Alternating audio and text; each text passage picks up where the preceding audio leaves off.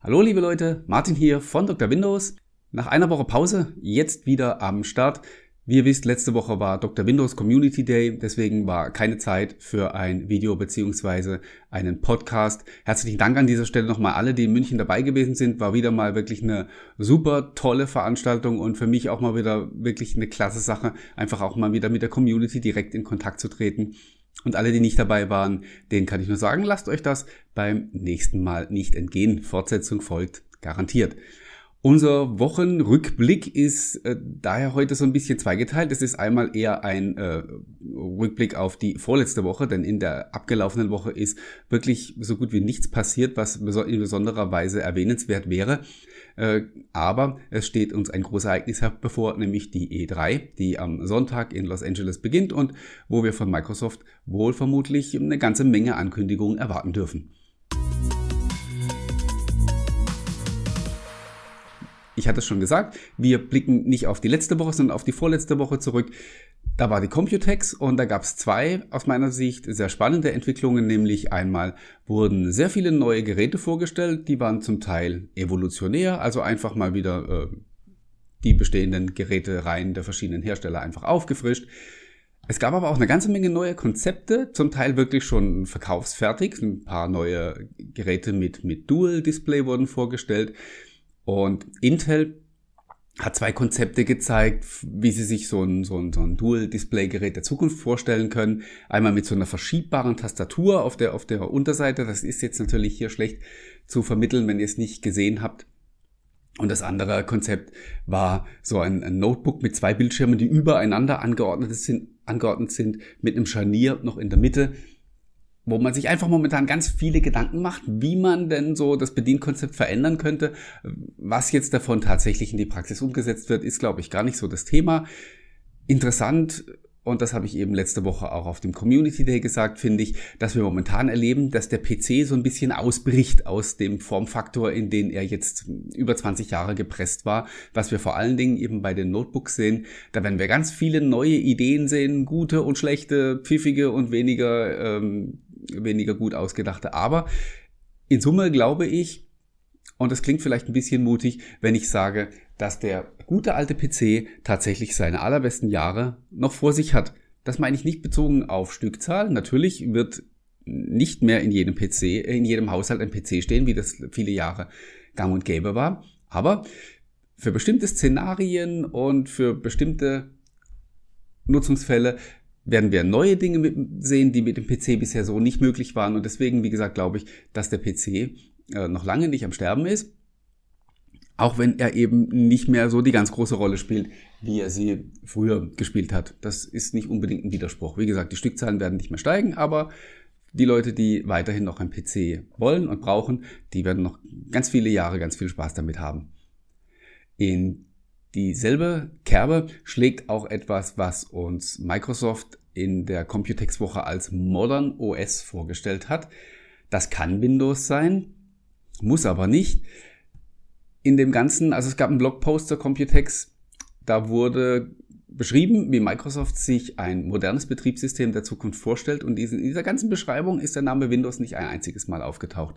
Und das halte ich persönlich auch tatsächlich für eine gute Idee, weil ich glaube, dass modern und Windows in einem Satz niemals so richtig funktionieren werden. Es ist für die Leute, die das eben schon lange Jahre kennen, immer noch halt dieses 30 Jahre alte System, das ja früher ja auch wirklich kein Spaß war, das zu benutzen. Und ich glaube nicht, dass der Spagat zu schaffen ist. Ich lasse mich gern eines Besseren belehren.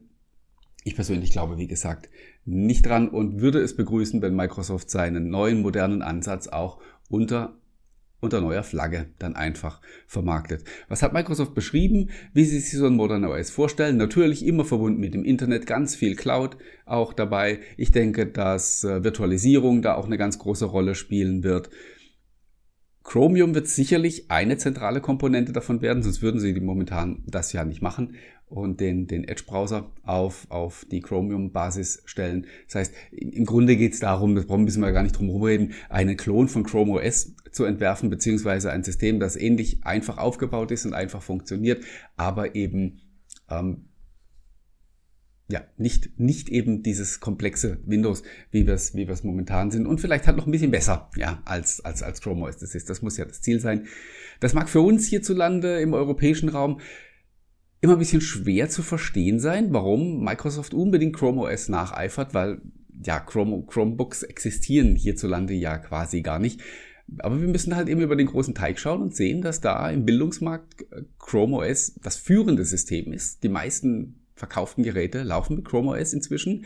Das ist, wie gesagt, völlig unvorstellbar für uns. Und selbst im stinknormalen Consumermarkt, also abgesehen vom, vom, von Education und so, äh, sind die Dinger auf dem Vormarsch und sind tatsächlich kurz davor, im Heimatland von Windows die, die Marktführerschaft zu übernehmen. Wie gesagt, unvorstellbar für uns, aber eine reale Bedrohung und deswegen muss Microsoft da auch reagieren und dann müssen sie radikal vorgehen ich sage ja immer, wenn Microsoft Windows nicht abschafft, dann wird es jemand anders tun und deswegen müssen sie sich beeilen, sonst ist es zu spät. Das war das, was in der vorletzten Woche passiert ist. Jetzt schauen wir im Grunde nach vorne. Die E3 liegt vor uns. Äh, da wird Microsoft, wie immer kann man fast sagen, die größte Show aller Zeiten abliefern. Das ist ja was, was sie jedes Jahr äh, im Vorfeld ankündigen. Und so wird es auch dieses Jahr wieder sein. Allerdings ist es auch so, dass äh, ja, wir insgesamt vier große Themenblöcke erwarten dürfen und jeder für sich ist einigermaßen spannend. Natürlich werden wie immer Games im Vordergrund stellen. Auch die letzten Jahre war es immer so, dass das Xbox Briefing auf der E3 zu 80, 90 Prozent nur aus Spiele-Demos bestand. Ich denke, das wird auch dieses Jahr wieder ganz ähnlich laufen. Und darum geht's ja schließlich auch auf dieser Messe. Dann denke ich, wird Microsoft ganz sicher einen Teaser für die Xbox Next, also die nächste Xbox-Generation, uns zeigen, wie weit sie dabei ins Detail gehen werden. Das müssen wir abwarten. Aber ich denke, man wird äh, also mindestens so darüber sprechen, wie man es damals mit Project Scorpio getan hat, woraus dann später die Xbox One X wurde. Drittes Thema, ist der Game Pass für den PC, wurde in der letzten Woche schon mal so ein bisschen vorangekündigt, zusammen mit einigen anderen Änderungen und Maßnahmen, wie Microsoft das PC-Gaming in Zukunft stärken möchte. Ich denke, wir werden was zur Preisgestaltung erfahren, zum Line-up und äh, ja, einfach mehr Details und vor allen Dingen natürlich auch, wann es dann mit dem Game Pass auf dem PC auch tatsächlich losgeht. Vielleicht ja direkt, äh, vielleicht fällt der Startschuss ja direkt auf der E3. Das Vielleicht größte Thema nach den ganzen Game-Demos, davon gehe ich eigentlich fest aus, wird Project X Cloud sein. Da hat ähm, Google ja in dieser Woche vorgelegt mit Stadia, hat seinen Game-Streaming-Dienst aus der Cloud schon mal näher präzisiert, hat das Startline abgezeigt und ein bisschen mehr zu den Preisen, zur Verfügbarkeit. Im November geht's los, kostet 9,99 Euro im Monat. Schon mal ein bisschen was erzählt. Jetzt habe ich mich, glaube ich, ziemlich verhaspelt, aber ich fange jetzt nicht nochmal von vorne an. Ich glaube nicht, und ja, nein, ich, ich glaube nicht, dass es Microsoft sonderlich schwer haben wird, das zu überbieten, was Google da in dieser Woche gezeigt hat. Denke aber auch, dass man das jetzt für den Moment noch nicht so ernst nehmen muss. Microsoft ist sehr viel besser aufgestellt als Google, ist klar. Microsoft hat jahrelange Erfahrung im Game-Sektor. Google ist ganz neu dabei. Das ist ein langfristiges Rennen. Game Streaming aus der Cloud wird sicherlich nicht von Anfang an das super große Hype-Thema sein.